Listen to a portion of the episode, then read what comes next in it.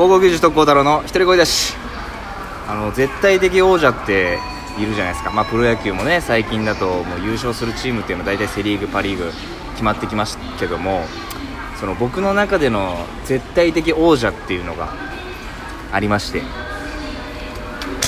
それがざるそばなんですよ。ざるそばってもう向かうところ敵なしじゃないですか。ね。でやっぱその王者がいればまあいわゆる最下位のチーム、まあ、野球でいうと最下位のチーム、まあ、敗者もいると絶対的敗者がいると。で僕の中でその敗者っていうのが敗者ってあのプランあのインプラントとかそっちの方の敗者じゃないです。負ける方の。敗者っていうのは鉄火丼なんですよね。鉄火丼ってまずくないですか？なんかそのそれこそなんかそばなんか富士そばとかそういうとこ行ってなんか鉄火丼頼む人の気が知れないんですよね。本当に。いや絶対だってそばってついてる店行ってんだからそば頼めよと。なんでそこで海鮮系行くの？いやだったらいや分かります。好きなのは分かりますけどだったらあのー、そのわざわざテカテカどんどん頼むよりもざるそば食べるのがまあ道理だと思いますしその鉄火丼本当に食べたいのならば磯丸水産とかそういうとこ行けばいいしテカテカどんどんはさすがに僕の中ではちょっとない選択肢なんですよね。そういうとこ行った時に。やっぱこのざるそばがやっぱすすりたいじゃないですか。思いっきりこの喉越しよく。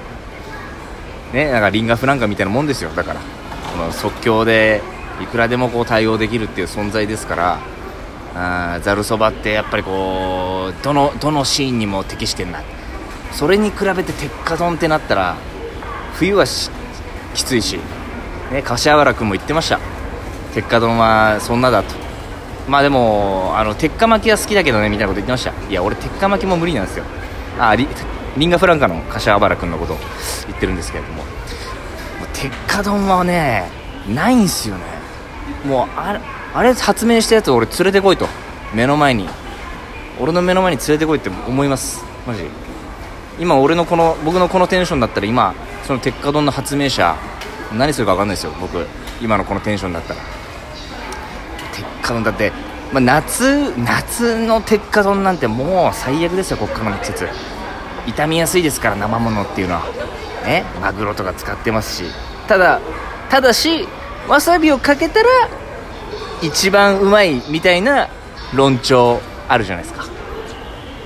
それもどうなんですか？それも。それはもう鉄火丼好きとしてどうなの？鉄火丼好き界としては俺それ邪道だと思いますよ。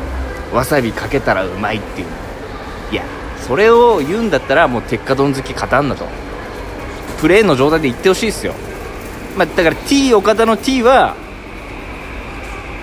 まあ、鉄火丼の T ですよね。要は だからそういうことですよ。僕にとっての T 岡田は、ええ。ー、そこはちょっとさせてもらいたいと思います。今年のねちょっとあのー、まあオリックス。えー、まあ、T にもね T にはぜひ頑張ってほしいんですけど、えー、プロ野球開幕楽しみですね本当に。ねもう皆さんも、えー、試合後はざるそばと鉄火丼を、えー、頬張りながらプロ野球を応援するのもいいんじゃないでしょうか。それでは以上高校技術と孝太郎の一人声出しでした。